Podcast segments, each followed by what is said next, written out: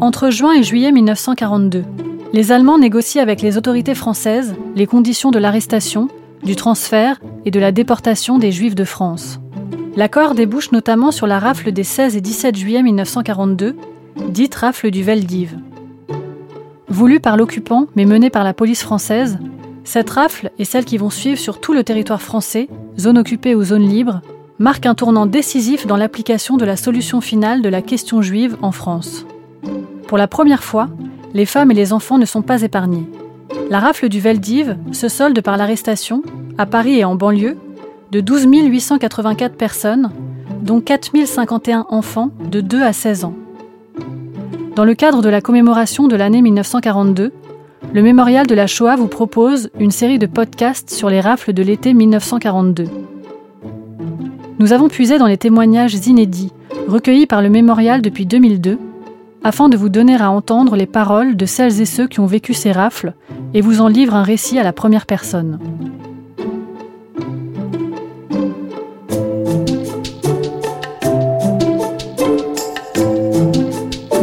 Les témoins de l'été 42.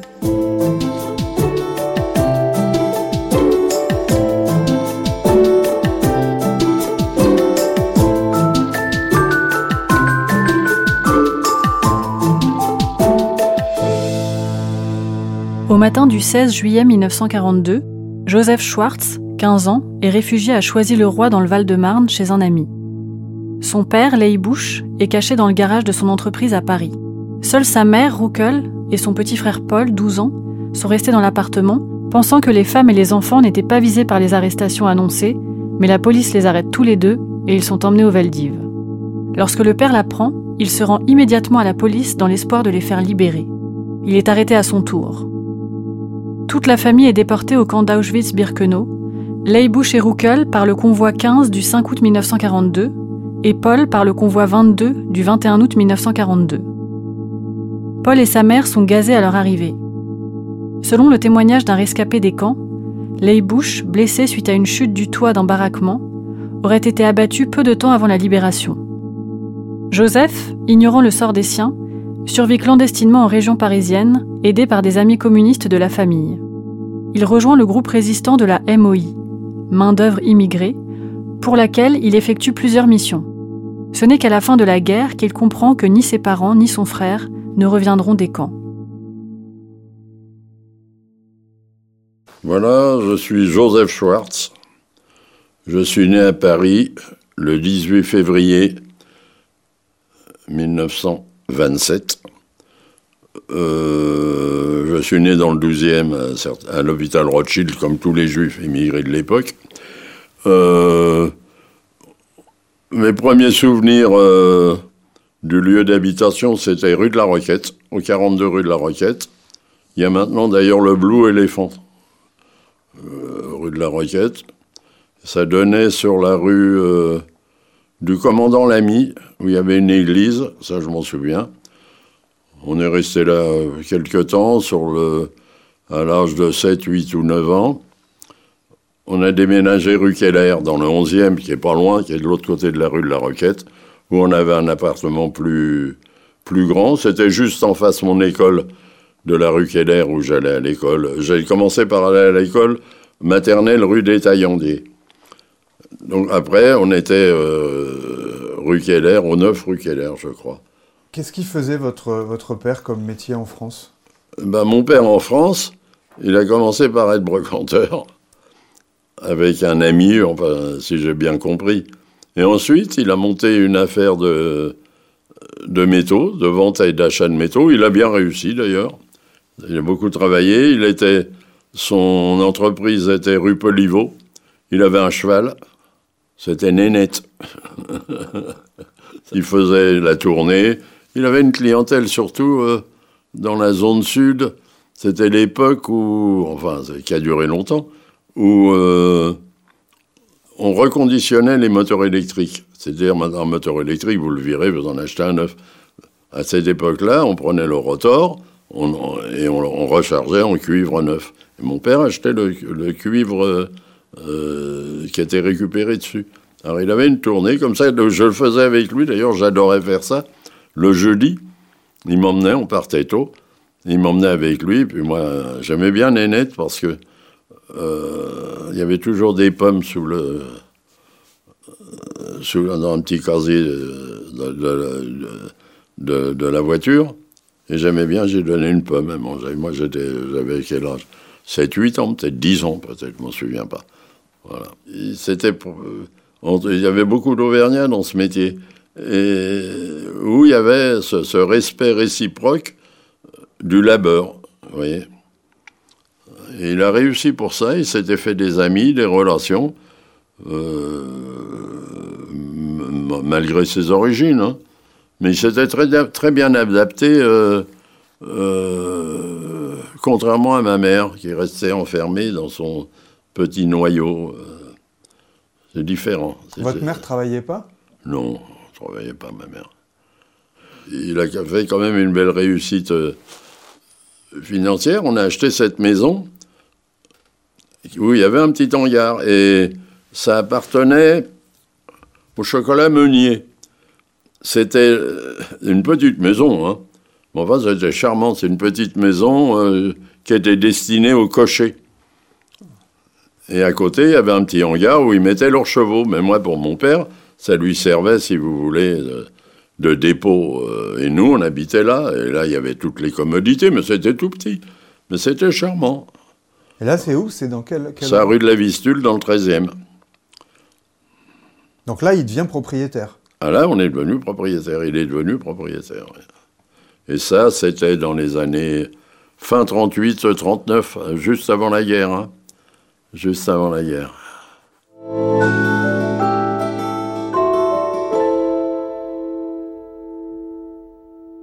Euh, oui, bien sûr, il y a les rafles. On savait qu'il y avait des rafles. Mon père était bien, mon père qui était bien avec tout le monde. On était bien avec euh, le chien du commissaire, Couder, un bon Auvergnat qui était venu nous avertir, faites gaffe, il y aura une rafle. Les Juifs qui ne savaient pas qu'il y avait une rafle à Paris, euh, il ne devait pas y en avoir beaucoup. Hein. Parce qu'on se le disait, hein, qui le savaient, tout le disait, fais attention, fais attention. Mais fais attention à quoi?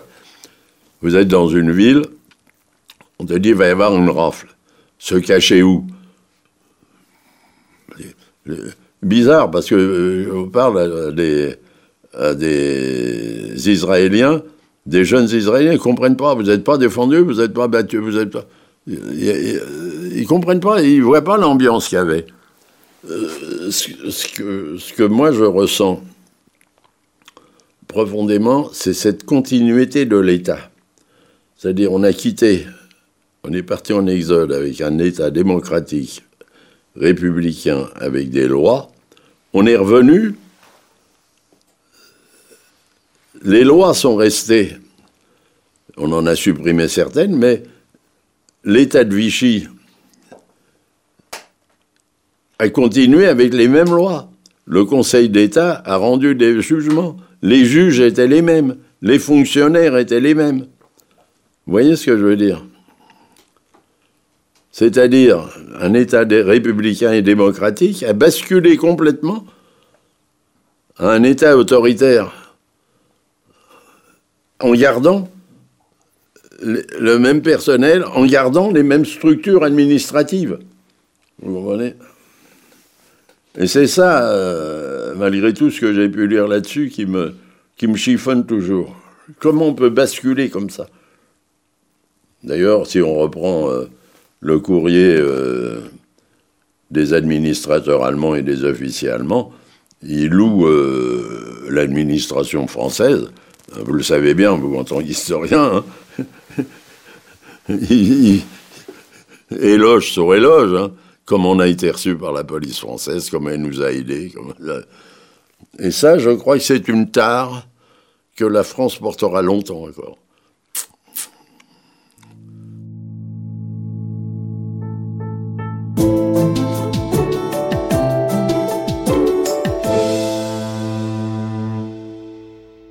a été averti. Mon père a dormi dans le garage derrière euh, chez Coudreau, qui était le concessionnaire Peugeot. On a dit les enfants, on les prendra pas. À partir de 15 ans, moi, moi on m'a dit bon, bah, tu vas à Choisy-le-Roi chez Mathieu dormir. Bon, je suis parti à Choisy-le-Roi dormir. Mon père a dormi dans le garage, dans une voiture derrière euh, chez lui. On est venu arrêter mon père, mon frère et ma mère. Donc votre frère et votre mère sont restés dans la, dans, la, maison. Dans la maison, parce qu'on dit on les prendra pas, on prendra parce pas. qu'on pensait pas que... On prendra pas ni les femmes ni les enfants. Bon, ça, c'est un bruit qui circulait. hein.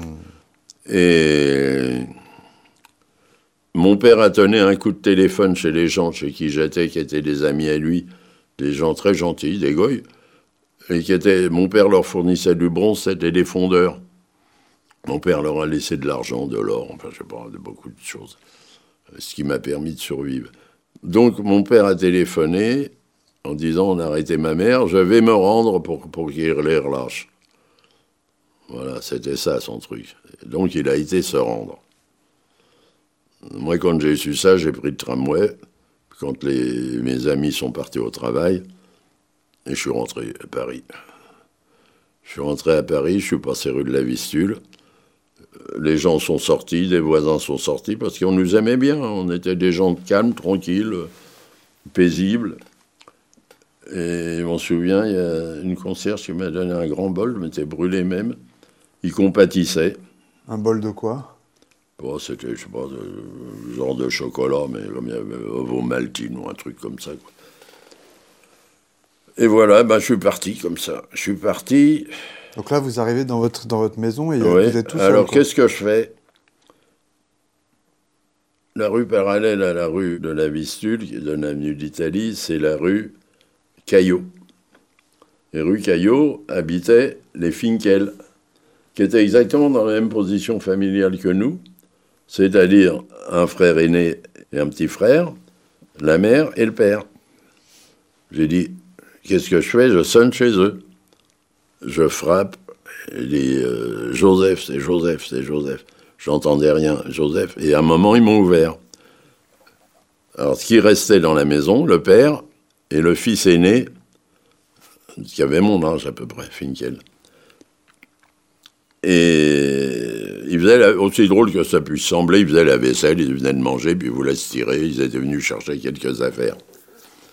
Ce qu'on n'a pas remarqué, c'est qu'en bas, il y avait une boutique de Doriot ou de Bucard, je sais pas qui, vous voyez, euh, RN, RN, je sais pas quoi. Et il n'avait pas le téléphone, le gars, le, celui, le collabo qui tenait cette boutique. Il m'avait vu monter, puis il savait qu'eux étaient là. Il les avait vus. Il a été téléphoné au, Bouga, au Bougnat d'en face. Il traversait la rue, il a été téléphoné. Le Bougnat s'appelait Bergougnon, un brave homme que j'ai revu souvent après. Et il nous a dénoncé. Les flics sont venus, ont défoncé la porte. Bon, euh, voilà, puis on était emballé, quoi. Donc vous avez été arrêté là. Bah oui. Donc là, on est le combien Bah, on est le 16, hein. Même- ouais. Bah, on est le 16, euh, le 16 après-midi. On était, il devait être, je sais pas, moi, 14 heures. hein. 15 heures, non, pas 15 heures, c'est pas 15 heures. Voilà. Là, ça a tout a basculé, là, quoi. On a- on- ils sont venus nous chercher avec une, euh, une Renault. Il y avait des espèces de Renault, on mettait avec des bancs en bois, où on mettait une, une dizaine de, de, personnes ou 20 personnes. Eh bien, cette voiture nous précédait et nous, on marchait à pied derrière. Aussi drôle ça puisse sembler. hein. Je ne sais pas pourquoi, ils nous ont pas pris dans la bagnole, on marchait derrière. On a marché dans toute l'avenue d'Italie, avec nos étoiles. Les gens sur les trottoirs nous regardaient, mais sans plus. hein. Sans plus. hein. Puis on est arrivé au poste de police. Euh, Ben là, on a donné nos papiers. euh, Finkel et son père on les a mis à, part parce que je sais pas ce qu'ils étaient comme nationalité. Enfin, je les ai plus revus. Alors. Et puis moi, j'attendais là. Un flic est, est venu, euh, a soulevé le. C'était des, des bancs. On euh, dans le commissariat, il y a des bancs où ils cassent leur croûte, les flics. Un grand banc, soulevé le banc, me filait un coup de pied dans le cul. On me disait, c'est le petit Youpin, on dort pas dans les commissariats, enfin tout ça, bon, ça va. Bon, je le relevé, il, il devait être. Il devait être déjà, euh, je sais pas, minuit, 11 heures, plus de notion de l'heure. Un autre, il cassait la croûte avec un petit truc, il disait Hein, Vous êtes tous des sales menteurs, Youpin. Ton père m'a dit que t'étais en province. Enfin bon. je- Il dit Ouais, on étudie ton cas. Alors j'étais devenu un cas. un gosse euh, normal qui allait à l'école, ah, j'étais devenu un cas. Alors ils étudiaient mon cas. En attendant qu'on étudie ton cas, on t'emmène euh, avenue des Gobelins dans le, dans le centre de, de rassemblement des Juifs. On, on était une dizaine là-dedans d'ailleurs, puisque le, gros était parti. Qu'on était le 17 déjà. hein. On était le 17 au matin. hein. Et c'est là que tout a basculé parce que ils parlaient pas les pauvres juifs qui étaient là. Il y avait un silence. C'était un sur le truc, c'était un petit hangar, il y avait marqué Secours d'hiver du maréchal Pétain. Ça, je m'en souviens bien. Maintenant, il y a un cinéma avenue des Gobelins. Un cinéma à la place ou un petit immeuble. Enfin, je vais plus dans ces quartiers où j'ai vécu. J'y vais plus. Et là, il y avait un, gars qui faisait un. Je sais pas si c'est un gendarme, un garde mobile, je sais pas, qui faisait les 100 pas devant. Et moi, je n'avais pas dormi de la nuit, alors je regardais dehors, euh, à moitié, euh, dans un état second, comme ça. Puis il m'a dit, fiche le camp. Alors j'ai jamais su s'il m'a dit, fiche le camp, de pas regarder dehors ou de partir. Je pense pas qu'il m'a dit de partir. hein. parce qu'il aurait eu une drôle de responsabilité. hein. parce qu'on était notés, on n'était pas nombreux. hein. Finalement, quand il a été au coin de la rue, parce qu'il y a une autre rue pour faire demi-tour, me suis tiré. Voilà, bon. Mais ce qu'il faut aussi euh, noter, c'est ces pauvres juifs qui étaient là, silencieux. Ils se levaient, ils faisaient quelques pas. Euh, ils disaient pas grand-chose, de temps en temps ils disaient quelque chose.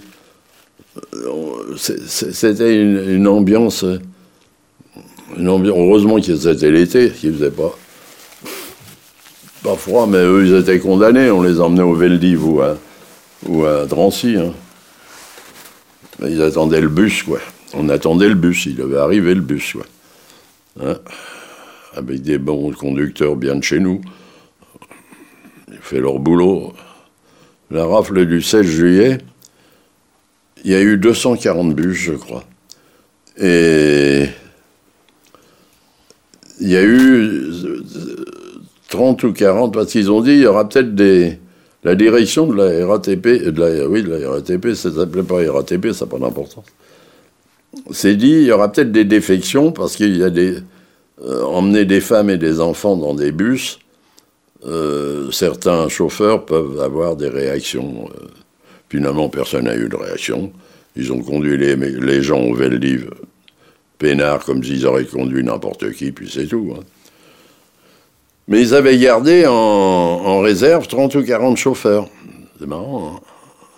comme ils avaient pensé à tout. hein.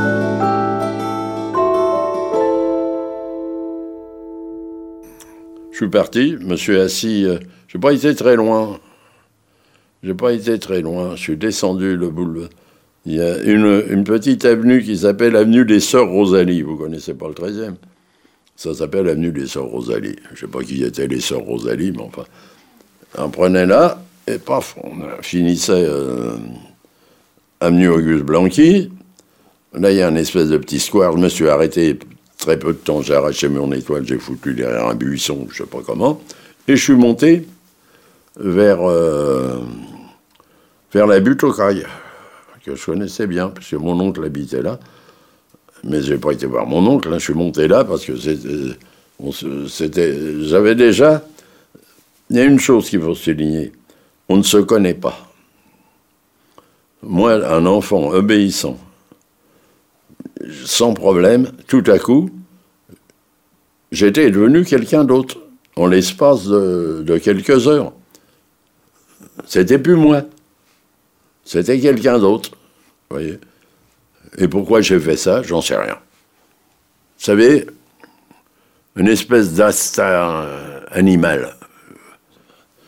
Donc, je suis retourné chez ma grand-mère. J'ai pris le métro. J'avais de l'argent sur moi. Mon père m'avait épinglé deux grands billets, là. Il m'avait, avec des épingles, il m'avait mis, puis il m'avait donné de la monnaie. J'avais de l'argent. hein. C'est pas ça qui me manquait. J'étais voir ma grand-mère qui pleurait. On avait emmené ma tante. Voilà. Bon, puis alors là, j'ai dit au revoir à ma grand-mère. qui pleurait, la pauvre femme, qui a eu aussi un destin. Et puis, euh, je suis parti à Choisy-le-Roi. À Choisy-le-Roi, dans cette usine, euh, cette fonderie, fonderie de bronze de Vitry, ça s'appelait. Et, l'adresse, c'était, une mémoire quand même encore, avenue Constant Coquelin.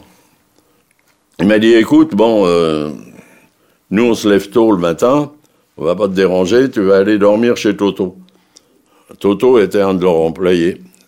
Toto était un breton, il s'appelait Cadoret, un coco, un mec du parti. Il habitait un HLM, euh, c'est à Vitry, ça, à Ivry ou Vitry, la rue qui monte. Il avait avec sa femme, et là je suis passé euh, quelques temps. Combien, je sais pas. Excusez-moi, pourquoi vous allez à Choisy? J'allais à Choisy parce que c'est là où je. C'était mes amis euh, Mathieu Hoffman qui avait la fonderie. J'avais pas d'autre point de chute. Hein. Vous n'êtes pas dit je vais rester avec ma grand-mère? Non. Non, non, non, j'étais tout à fait. Je sentais le danger. Hein. J'étais pris là dans le truc, là. C'était fini. Hein. Je savais qu'il fallait que je me cache. Je savais qu'il fallait que je fuis. Mais la fonderie, c'est aussi des juifs non, pas du, tout. pas du tout. Oh, pas du tout. Non, pas du tout. Ils n'auraient pas pu rester fonderie. Non, non, c'était des amis de mes parents. Lui, c'était un Alsacien qui s'appelait Hoffman. Lui, c'était Mathieu. Mathieu, de son éloir, il était de Couche. Couche est près de Mont-Solémine. C'est un ancien employé de chez Schneider. Ils aimaient bien mon père. Mon père leur a laissé plein d'argent. Plein d'argent, des pièces d'or, tout. Ils avaient confiance en eux, c'était des gens admirables. J'aurais dû d'ailleurs les faire nommer juste parmi les nations. Mais je ne l'ai pas fait, je ne sais pas pourquoi. Donc, euh, j'ai dormi chez Toto, là, pendant un, bon moment, plein de temps, qui était très gentil, qui adorait, adorable. Euh, il fumait la pipe. C'est le breton, puis il avait le... M'appelait José, moi. Il m'appelait José. Je sais pas pourquoi il m'appelait José. Il disait pas Joseph, il disait José. Et Hoffman, un jour, a dit, écoute, pas, pas durer comme ça. Je vais te louer un studio ou un et comme ça, tu seras libre de faire ce que tu veux. Alors, il m'a loué un studio sous son nom, Boulevard Kellerman. Pourquoi Boulevard Kellerman Parce que le Boulevard Kellerman, là, il y avait l'usine Gloméronde qui fabriquait des moteurs d'avion et des matériels militaires pour les Allemands. Et puis, il y avait plein de logements vides parce que ne voulaient pas, voulaient pas habiter là, les gens.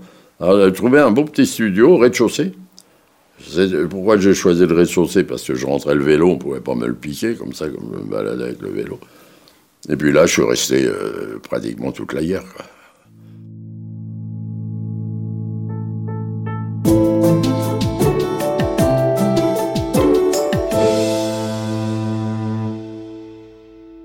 quel moment vous comprenez que vous n'allez jamais revoir vos parents? Oh, je l'ai compris quand j'ai été au Lutétia. Jusqu'au avec, avec mon, avec mon, jusqu'au Lutetia, vous savez, on espère toujours. Hein. Ma mère, non, ma mère avait eu un cancer, elle s'était fait opérer du sein. Non, mon petit frère. Non, j'ai commencé à douter quand j'ai vu que mon frère était déporté par le convoi 22 et que mes parents avaient été euh, déportés par le convoi 15. C'est-à-dire que mon frère est resté seul entre sept convois. Et c'est là que j'ai appris euh, l'ignominie de la police française, la tare qu'elle portera toujours, de séparer les femmes et les enfants à coups de, crosse à Pithiviers et à Bande-la-Rolande. C'est affreux, hein. c'est affreux. C'est affreux. Alors donc là, quand j'étais rue, avec ma photo de mes parents, là, dans un machin, là, il y en a un qui a reconnu mon père, un qui a reconnu mon père, m'a dit oui, il bouche, oui, oui. Oui, il est mort. Il dit comment il est mort? Il est mort pas longtemps avant la, avant la libération du camp. Il était sur le toit en train de passer du goudron. Il est tombé du toit, il devait être faible, et puis là, ils l'ont achevé, quoi.